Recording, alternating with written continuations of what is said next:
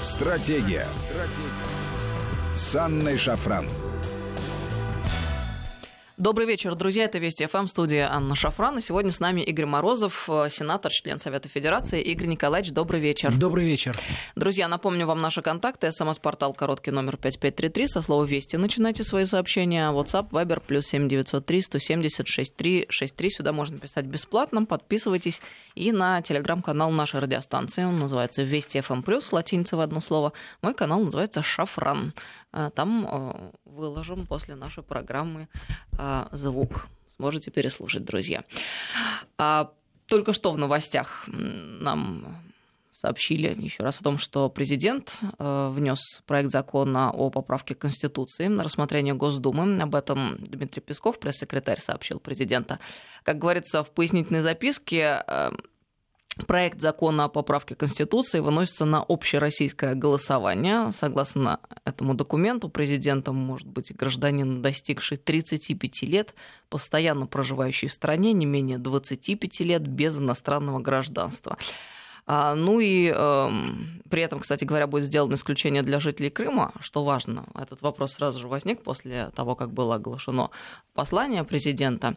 Пакет поправок Конституции, э, внесенный в Думу, исключает оговорку о двух сроках подряд для президента, ну и прочее, прочее.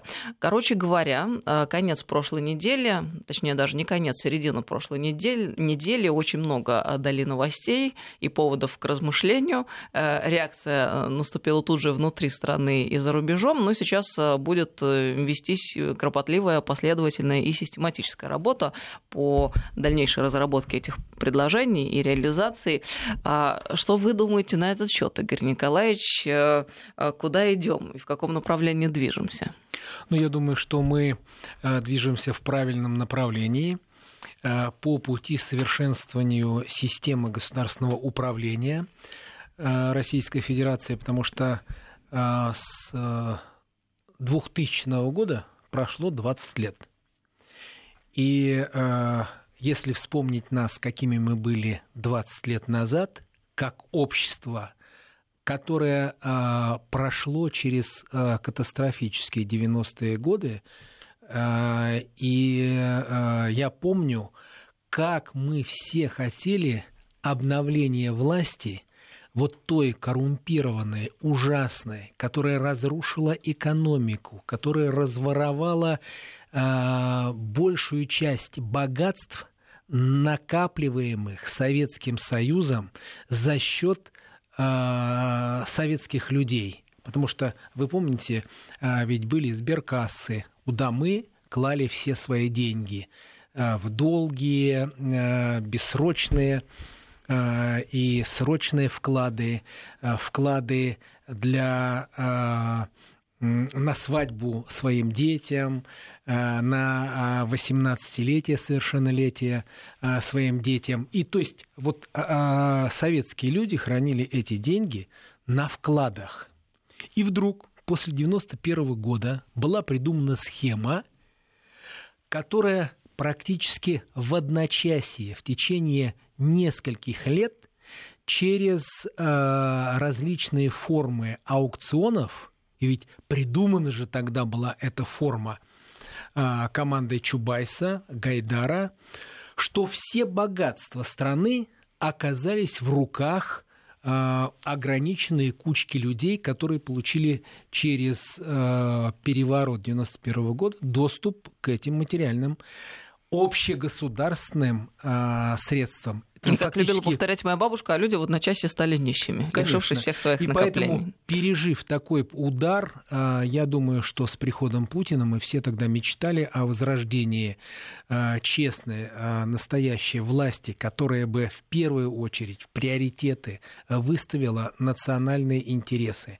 И вот 20 лет назад я так думаю, что э, было сделано все для того, чтобы мы стали вот той, той державой, да, которую мы сегодня наблюдаем. И э, мы хотели бы иметь лидера, который поднял нашу страну, вывел ее на геополитическую орбиту, и на таких серьезнейших международных конференциях, которые проходила вчера э, в Берлине, он еще бы был и лидером этого э, переговорного процесса. И э, ведь не зря писали все э, западные газеты о том, что Россия фактически взяла переговорный процесс на Ближнем Востоке в свои руки. И вот та пустота, которая образовалась от э, пассивности Европейского Союза на Ближнем Востоке и севере Африки, тот вакуум, который американцы попытались создать э, в Ираке, Сирии, э, в других странах Ближнего Востока, ну, фактически это было заполнено российской дипломатией, которая нашла новые форматы урегулирования региональных конфликтов. Это и Астанинский формат, который сегодня фактически дал возможность э, созданию и работе Конституционного комитета в Сирии. Это и конгресс, который был проведен в Сочи, конгресс патриотических сил Сирии. И ведь вы вспомните, что буквально три года назад в этой стране шла кровопролитная война, и вдруг появляются зоны деэскалации, прекращаются боевые действия, определяются сектора, за которые отвечают а, конкретные игроки, которые выступают в борьбе а, с международным терроризмом вместе с одними ясными, понятными целями. И нет США, нет западной коалиции, несмотря на то, что физически они присутствуют. И вот идет процесс э, урегулирования кровавой гражданской войны в Сирии. А Соединенные Штаты Америки, они не присутствуют в этом процессе. И вот поэтому в Ливии, когда э, Путин и Эрдоган договорились о том, чтобы перенести этот формат на а, а, государство, которое фактически потеряло а, свой суверенитет и государственность. Ну, все это приняли как должное. И вот поэтому, конечно, Берлинская конференция, она была чрезвычайно важная не только с точки зрения имиджа Российской Федерации, а с точки зрения прекращения боевых действий, умения влиять на вооруженные группы, а, которые финансируются, которые оснащаются разными внешнеполитическими региональными игроками. И поэтому я полностью разделяю здесь позицию а, и нашего президента, и а, Ангела Меркель, которая сказала, что только мы в состоянии, вот мы, вот, это, вот эти страны, собравшиеся на берлинскую встречу, способны прекратить войну в Ливии. И э, фактически этим договоренностям, которые состоялись там, ведь э, положил Путин и Эрдоган. А на московской, да, на московской встрече э, это было просто еще раз подтверждено. И несмотря на оппозицию Хафтера, э, который отказался подписать в Москве это, но мы видим, что произошло в Берлине. И вот если то соглашение, которое подписали все и которое становится э, руководством к действию как для воюющих между собой э, сторонами в Ливии, так и для переговорщиков, то мне кажется, что то перемирие, которое было выстроено Э, Путиным и Эрдоганом, оно продлится, и можно будет выходить, выходить, в том числе и на зоны деэскалации, можно прекращать э, э, боевые действия, которые ведут частные военные компании, которые там присутствуют со всех сторон. И если стороны переговорщики перестанут снабжать вооружением и наемниками, то а, можно переходить уже к следующему этапу, а, к этапу, а, который а, может привести как раз к такому же а, комитету по новой конституции для Ливии. Все, вот она уже модель Астаны, она готова, ее нужно только теперь наполнить а, конкретным содержанием. Но смотрите, как интересно получается. Несколько лет назад, когда начинались только все события в Ливии, казалось бы, стабильной Ливии, а европейцы, э, ну, в общем, довольно стройно и э, без оглядки шли на эти решения. И сейчас мы видим, прошло несколько лет, последствия э, не просто не заставили себя ждать, а они колоссальные. Собственно говоря, их Каддафи в свое время еще предупреждал, что без Ливии начнутся очень большие проблемы на европейском континенте. Проблемы начались, их надо было как-то решать.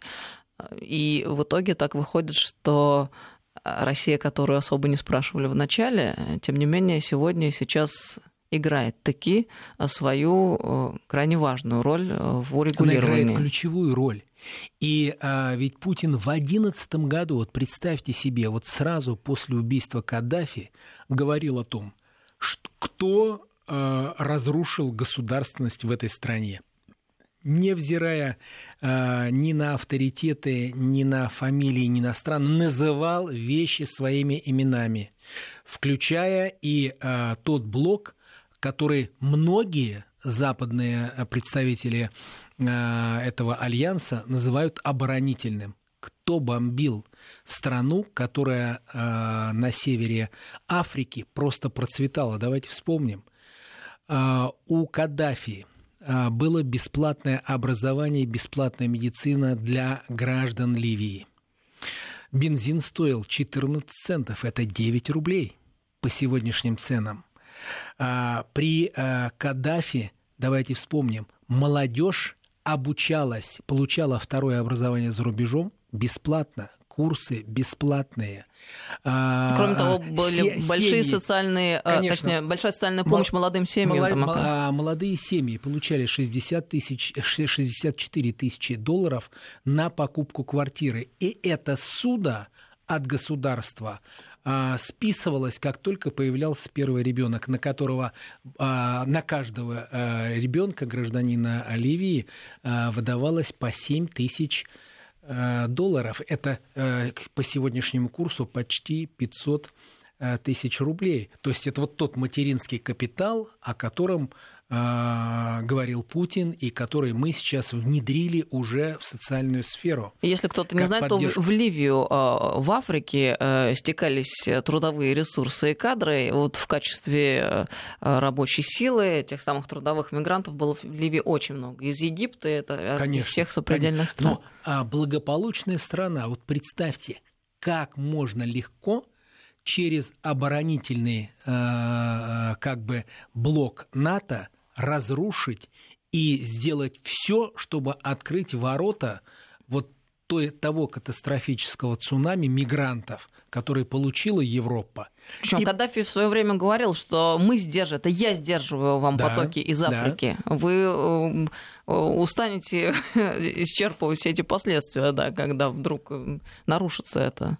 И э, всему ситуация. миру, всему миру как бы помнится тот видеоряд с э, Клинтон, которая просто э, радовалась, просто была счастлива, когда убили Каддафи, да, и какое-то такое бесовство в ее взгляде, в этом э, восклицании было, да, понимая, что она не несет никакой ответственности за то, за что потом страдали политики Европейского Союза. Они за океаном, и они только разрушают. И вот тот вакуум, который постепенно возникал на Ближнем Востоке и Африке, его только надо приветствовать. Почему? Потому что это дало возможность а, новым региональным игрокам включиться в эту тяжелейшую работу по урегулированию различных региональных конфликтов. И, а, вне всякого сомнения, а, выход России на геополитическую орбиту, он связан и с борьбой Э, с международным терроризмом в Сирии, и, э, вне всякого сомнения, э, это и наладить переговорный процесс между Турцией и Ираном, странами, которые никогда не садились за один стол переговоров. Сегодня они общаются между собой. Рухани приезжал к Эрдогану в Турцию. Э, Эрдоган встречается э, в тройственном формате на регулярной основе. И мы видим, что постепенно Сирия перешла уже от военной фазы гражданского конфликта к политической, к мирному урегулированию. И вот теперь у нас есть все возможности для того, чтобы э, начать такой же процесс в Ливии. И я полагаю, что в Европейском Союзе это уже поняли. Посмотрите, как заговорили европейцы. Борис Джонсон – он, наверное, забыл о том, как Великобритания помогала Франции в бомбардировках Ливии. Кто снабжал военной информацией французскую армию? он, наверное, забыл о том, что а, а, а, тот период, в период уничтожения Каддафи, практически половину военно-морского флота Великобритании были в Средиземном море, готовые подключиться к ударам по Каддафи ударом не только по э, дворцу, по э, объектам критической инфраструктуры, но и по мирному населению. И погибло в результате этих э, авиационных налетов больше, чем вменялось самому Каддафи.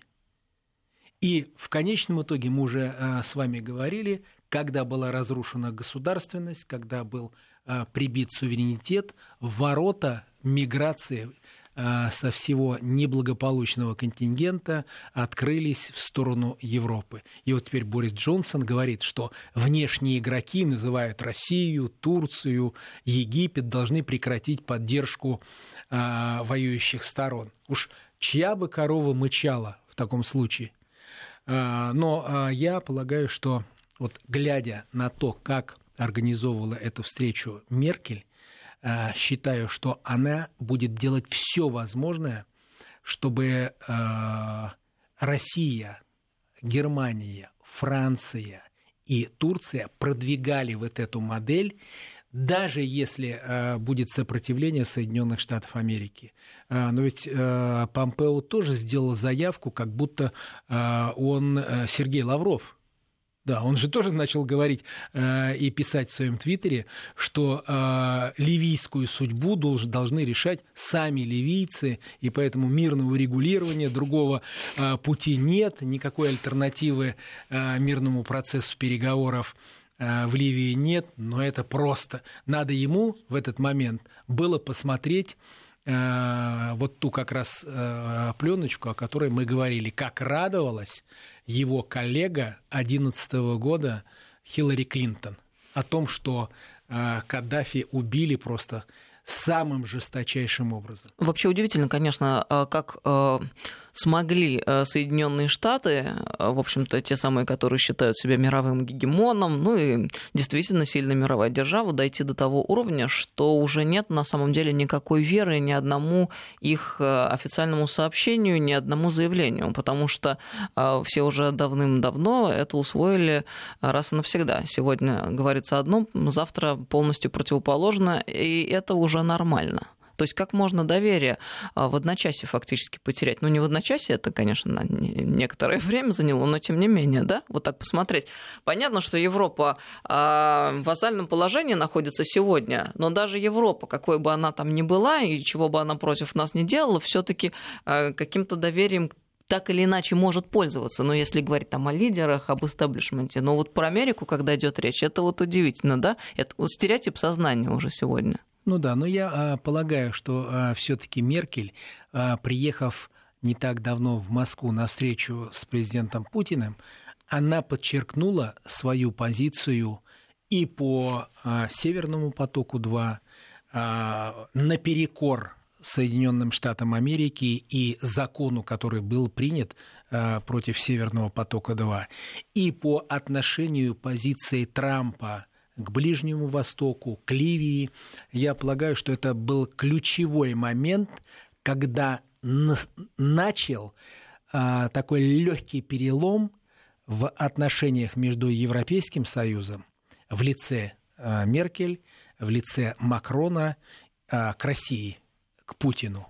Поэтому это э, великолепная просто была встреча именно по а, вот этой имиджевой позиции нашего президента. И вот отвечая уже на ваш вопрос, а как а, мы должны а, расценивать те поправки, которые а, президент внес в Конституцию, я абсолютно уверен, что на международном а, уровне на внешнем контуре сегодня Россия позиционируется просто как одна из лидирующих стран, способных решать многие геополитические проблемы. А внутри Путин абсолютно прав.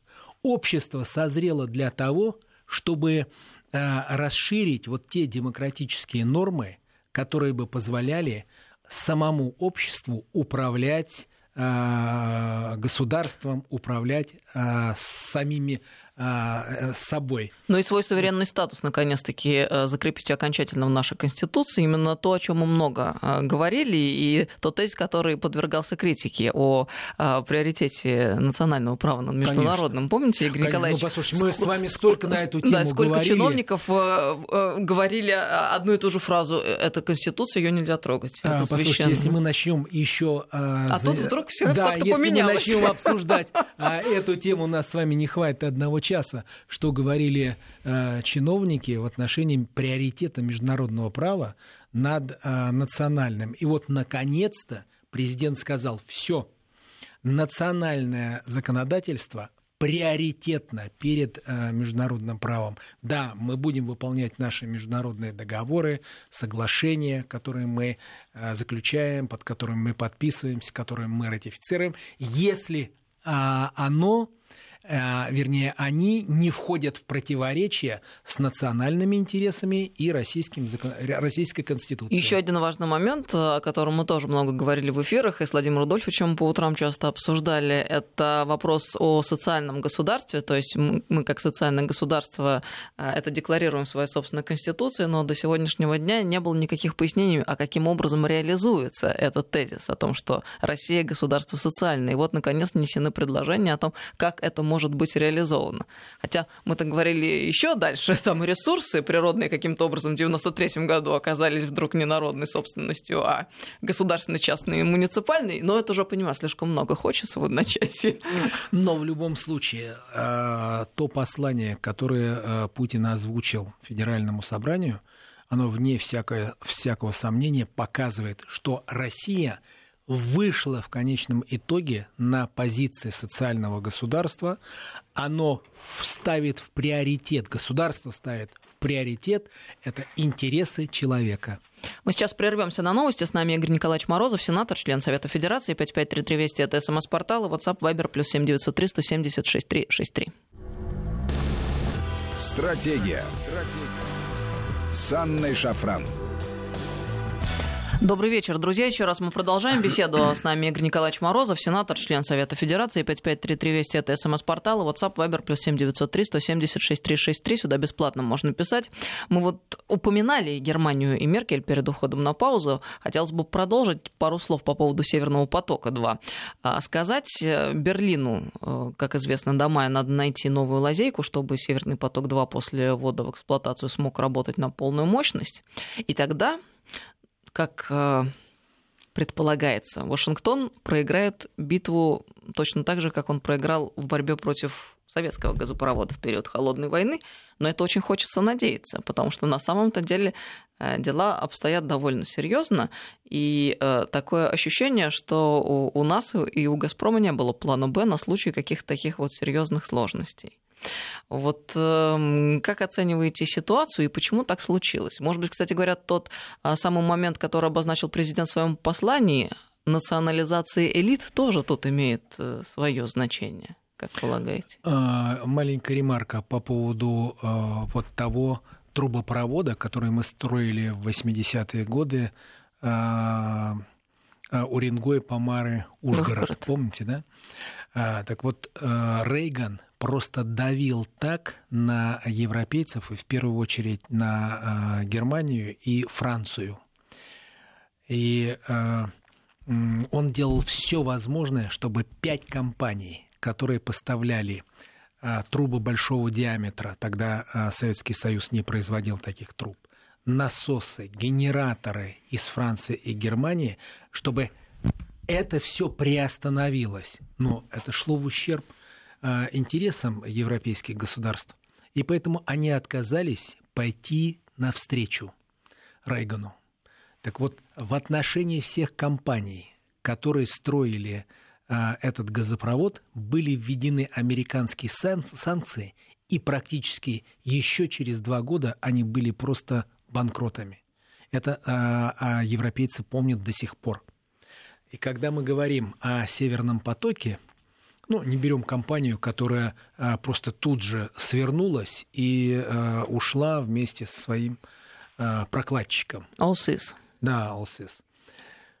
Мы должны думать о том, почему произошло что мы не были готовы, несмотря на то, что уже американцы целый год говорили а, в публичном поле, что они введут санкции против Северного потока, что а, Трамп должен это сделать, и Трамп подчеркивал, что он согласен, что а, Северный поток это конкурент а, сжиженному газу из а, Америки, это а, вредный для безопасности Европы, это трубопровод, который поставит в зависимость э, безопасности Европы от, э, усилит, вернее, безопасность Европы от Российской Федерации. И мы при этом не готовили вот этого плана «Б». Почему наш прокладчик оказался на Дальнем Востоке почему он не готов к тому, чтобы подменить сразу All-SIS, тут же подхватиться уже с а, оборудованием, которое только ему поставят. А, для этого тоже нужно время. Это как раз, я думаю, что президент для себя тоже сделал выводы, что Миллер не знал о том, что такое может быть. И фактически мы сейчас, а, понимая, что в любом случае мы достроим Северный поток-2, но мы теряем время и потеряли динамику, то есть мы упустили стратегическую инициативу. А это, конечно, связано с элитами. То, о чем говорил Путин. И а, поэтому а, те поправки и по президенту, по а, его статусу, что он должен жить в России не менее 25 лет, и по другим позициям, которые касаются политического устройства страны, вне всякого сомнения, нужно вносить изменения в Конституцию. И здесь мы полностью поддерживаем президента. И расширяя, а, а, расширяя а, возможности для влияния, политического влияния на правительство Государственной Думы, Совета Федерации при формировании силового блока государства, вне всякого сомнения, общество к этому готовы, и э, сегодня российский парламент готов взять часть перераспределенных э, президентом полномочий на себя, чтобы не допустить вообще необходимости планов Б, В и так далее. Национальная элита должна быть формироваться в самом государстве и проходить все стадии государственного управления, если, они, э, если она э, э, хочет участвовать в государственном управлении. А если это бизнес, то он тоже должен быть подчинен национальным интересам России. Но, как полагаете, удастся ли Меркель выправить ситуацию и вообще каковы шансы, что дело для нас закончится позитивным результатом?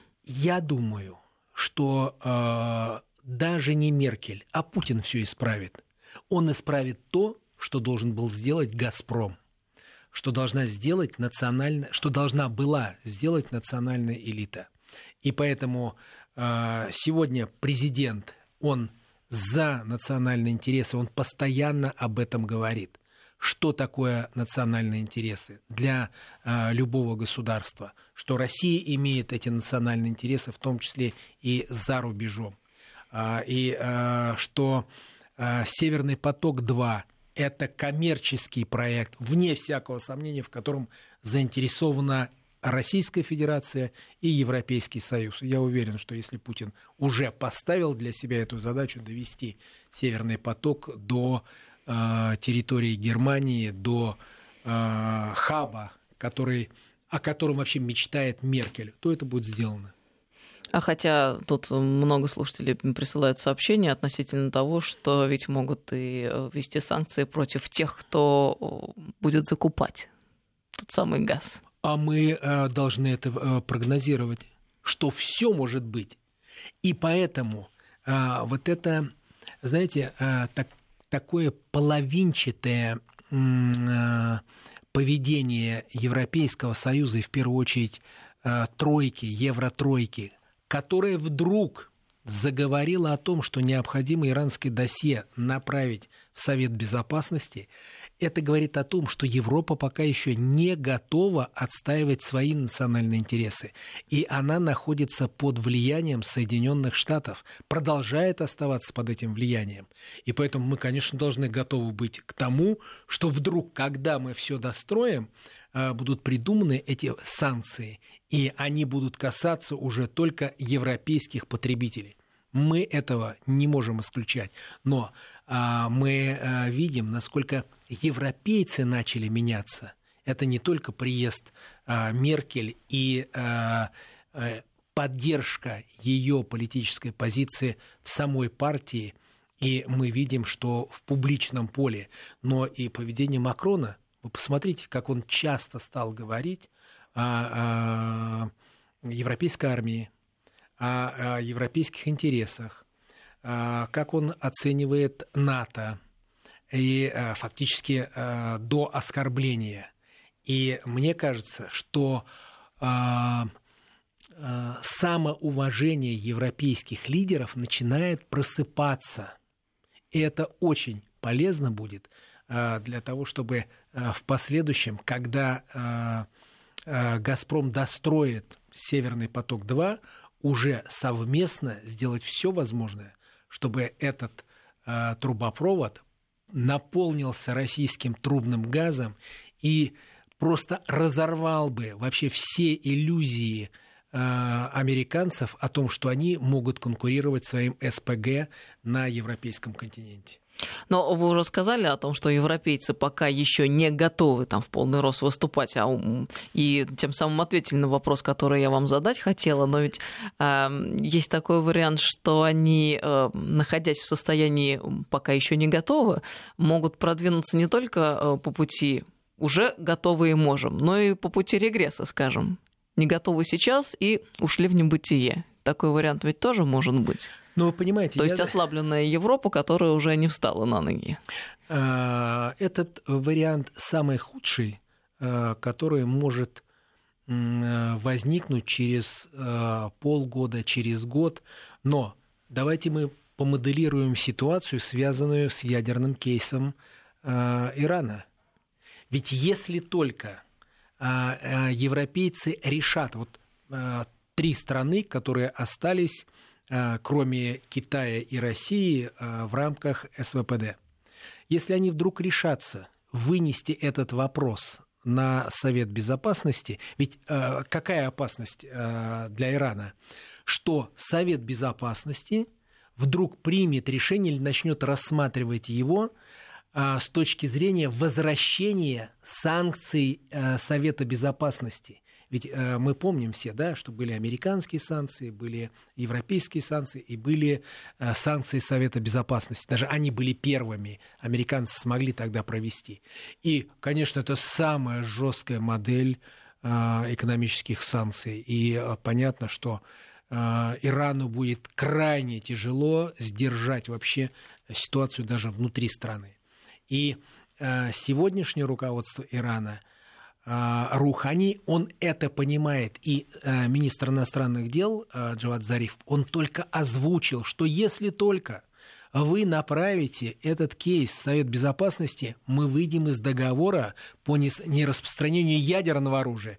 То есть вы должны, вы европейцы, вы тройка европейская, которые были с нами в одном договоре, Мало того, что вы не выдержали своих обязательств и не сделали ничего для того, чтобы компенсировать нам те потери, которые мы получили от американцев, а обещали, и обещали даже сделать платежную систему независимую а, от доллара, помним, да, а, Инстекс.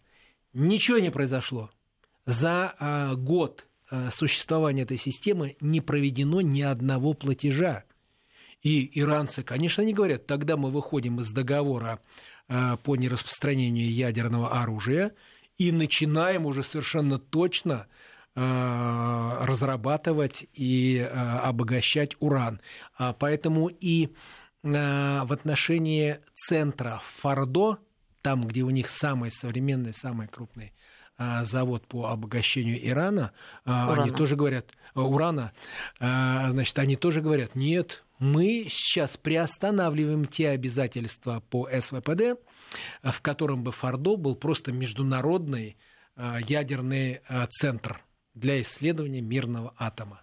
Да, все. Мы тогда уже, точно так же, как Израиль, точно так же, как Пакистан, э, мы отказываемся э, от договора по нераспространению ядерного э, оружия. Все. И уже понятно, что именно европейцы поставят Иран вот на эту грань. А, и, конечно, я думаю, что это будет очень серьезной моделью нового конфликта на Ближнем Востоке. И уже просто так Израиль не сможет отбомбить э, ядерный центр, как он это делал когда-то на территории Ирака. Я полагаю, что европейцы, наверное, просчитывают вот эти последствия, э, потому что Иран это не Ирак, это страна с гораздо большим населением и э, более мощной экономикой. Это очень серьезный э, волевой потенциал. Это э, государство с почти с двух с половиной тысячелетней историей. И мне кажется, что это очень серьезная опасность для будущего дела мира. Ну, кстати говоря, относительно Ирана Семен Аркадьевич Багдасаров высказывает такую идею, что, мол, там внутри тоже ситуация очень нестабильна по той же самой причине, э, которая у нас существовала до последнего времени, да и существует еще сейчас. Это вот э, элита национальные, которые эм, эм, богатые, которые ориентированы на Запад, дети которых там учатся, ведут э, вполне себе безбедную жизнь, не учитывая те самые э, нормы э, и традиции, которые распространяются на обычное население Ирана. И в этом смысле там ситуация довольно такая шаткая, в разрез с таким стереотипным представлением, которое мы имеем об Иране сегодня. Ну, я думаю, что у нас нет такого стереотипного взгляда, что Иран — это единое целое. А Иран — это современный современное общество, э, где есть, э, ну, э, скажем, так, такая консервативная часть общества, и есть, конечно, те, кто видит Иран более свободной страной, Иран, который бы позволял студентам жить так, как они жили до 1979 года, то есть до революции. И я помню, когда мы учили персидский язык, мы а, смотрели фильмы а, из Ирана. Это, это просто, как называли тогда, Тегеран – это Париж Востока. И это было действительно так, как будто нам показывали жизнь э, из какой-то части Франции, но в том числе и из Парижа. Это были великолепные сюжетные зарисовки, это были новости, это а, были эстрадные программы, как в Европе. И поэтому, конечно, все это в обществе а, память историческая работает. Еще поколение, которое воспитывало своих детей, конечно, в той памяти оно сегодня свежо. И молодежь, конечно, хочет серьезных изменений в том теократическом обществе, которое создано за последние 40 лет. А может быть такой поворот, как вы считаете? Я думаю, что может. Я думаю, что может. А, это эволюционным и, путем имеет шансы произойти или все-таки опасность, более опасность худшим? того, а, что американцы а, очень серьезно взялись за иранское общество. И на сегодняшний день в Иране проживает почти 2 миллиона иранцев в Соединенных Штатах Америки. Проживает 2,5 миллиона иранцев. Э, в Великобритании проживает, вторая идет Великобритания, около миллиона человек. А, и только затем Франция и Германия. А, посему представьте, что а, в общей сложности это около 5 миллионов человек, они имеют своих родственников, они, они имеют друзей, они общаются между собой, происходят такие миграционные потоки. И для американских и британских спецслужб раскачать сегодня общество, которое переносит уже многие десятилетия вот такое кризис в условиях жесткой модели экономических санкций ну, несложно. Появление посла Великобритании на митинге протеста студентов говорит как раз о том, что Великобритания держит под контролем эти протестные настроения. И мы же помним, как Макфол выходил тоже на площадь Сахарова, да, и его там видели. Что он там делал? Как раз они сначала финансируют, а потом смотрят на результаты своего финансирования, как оно проходит. Точно так же и посол Великобритании в Тегеране, за что был задержан, Э, возник дипломатический скандал, но для нас это сигнал о том, что американцы и англичане, и, думаю, в большей степени англичане, держат под контролем гражданское общество Ирана. Ну и мы понимаем, что нет никаких оснований для того, чтобы они сдали свои позиции и пошли нам по пятна. Они будут дальше идти по этому пути. Ну, я думаю, что да. Э, посему э, вот эта идея вдруг передать Э, иранскую сделку в Совет Безопасности, она возникла, в общем-то, как-то для нас ну, несколько неожиданно. Мы хотели вести переговоры между собой, хотели сделать все возможное, чтобы Иран остался в этой сделке. И Китай, и Российская Федерация об этом говорили на встречах с коллегами на уровне дипломатов, которые занимаются этим делом. Это говорили и представители пятерки в МАГАТЭ, и ничего как бы не предвещало, что вдруг возникнет вот такая идея передать ядерный кейс Ирана в Совет Безопасности. Это очень опасно. И понятно, что и Россия, и Китай заблокируют эту идею. Но то, что он будет проходить там и вызывать вот эту информационную волну, которая а, может быть толчком, таким новым импульсом а, к санкциям со стороны уже Европейского Союза, этого исключать нельзя. У нас пару минут остается до конца программы. Вы упомянули ту самую платежную систему, которая должна была бы появиться, но не появилась, э, когда мы говорим о европейцах и об Иране. А вот есть платежная система наша, национальная, мир называется. Вот хотелось бы пофантазировать. А возможно ли в каком-то обозримом будущем, что эта платежная система, мир, а, будет распространяться вовне? То есть имеет ли она шансы такие? Ну, а, я думаю, американцы будут делать все возможное, чтобы это в ней произошло. Но, а у нас задачи такие интересные вообще стоят? Я думаю, что стоят. Я думаю, что стоят. И э, чем э, в большие страны, больше по всему миру э, мы будем распространять наши э, внутренние системы, тем прочнее будет э, кредитно-денежная а, основа нашего государства, и это означает, что мы можем тогда проводить внешние платежи через свои системы. А вопрос в другом. Дадут ли американцы а, это сделать? Но побеждает в войне тот, кто ведет наступательную э, политику. Вне всякого сомнения, я абсолютно уверен, что, наверное, планы, планы у нас такие есть, э, кто занимается этой темой плотно. И э, мне кажется, что вот то, что эта система уже функционирует внутри Российской Федерации, вспомните, там 3-4 года у нас вообще ничего не было. А говорим об этом уже лет 20. И вот опять возникает вопрос э, национальной элиты. Говорим, и препятствий столько, чтобы реализовывать эти идеи, да, правильные идеи, идеи, которые укрепляют э, государственность, э, делают прочным суверенитет страны. Э, все идет с такими проблемами, затяжками. А, поэтому Путин, говоря о национализации э, элит, подчеркивал именно это. А, ну, значит, наступило время, и слава богу. Ну, лично я с воодушевлением смотрю в будущее. Прошлая неделя дала серьезное основание. Конечно. Полагать, вне, что наконец-то что-то сдвинется с мертвой точки. Вне всякого сомнения, э, мы все являемся свидетелем очень серьезного а, шага вперед Российской Федерации как суверенного, независимого, а, крепкого а, государства, обладающего очень серьезным ресурсом. Поскольку президент наш обозначил этот курс наконец-то на то, чтобы укрепить внутренние ресурсы, внутреннюю ситуацию. Слава богу, что у нас только год на раскачку ушел и были приняты меры серьезные, а ведь могло быть и дольше это. Да, конечно. Мы видим эти примеры. Спасибо вам большое, Игорь Николаевич. Игорь Николаевич Морозов был с нами сегодня в студии, сенатор, член Совета Федерации. До новых встреч в эфире. До новых встреч, друзья.